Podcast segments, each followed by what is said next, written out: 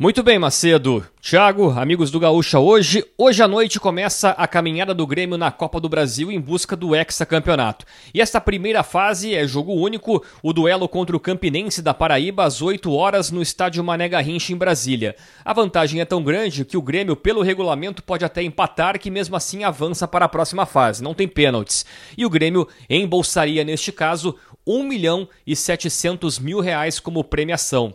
O Grêmio já sabe que se passar, vai enfrentar o Ferroviário do Ceará na próxima etapa, já que a equipe cearense ontem eliminou o Resende do Rio de Janeiro. E aí esta partida deve ser marcada pela CBF para o próximo dia 15 de março.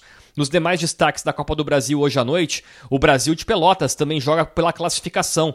Às sete da noite no Maranhão vai enfrentar o Cordino e também o empate basta para o Chavante seguir vivo no torneio. Bom, ontem pela Recopa Sul-Americana, o Flamengo chegou a vencer o Del Valle por 1 a 0 no Maracanã. Aliás, mais de 71 mil torcedores presentes. Só que nos pênaltis o Flamengo perdeu por 5 a 4 os equatorianos pela primeira vez são campeões da Recopa e o Flamengo de Vitor Pereira amarga mais uma perda de título.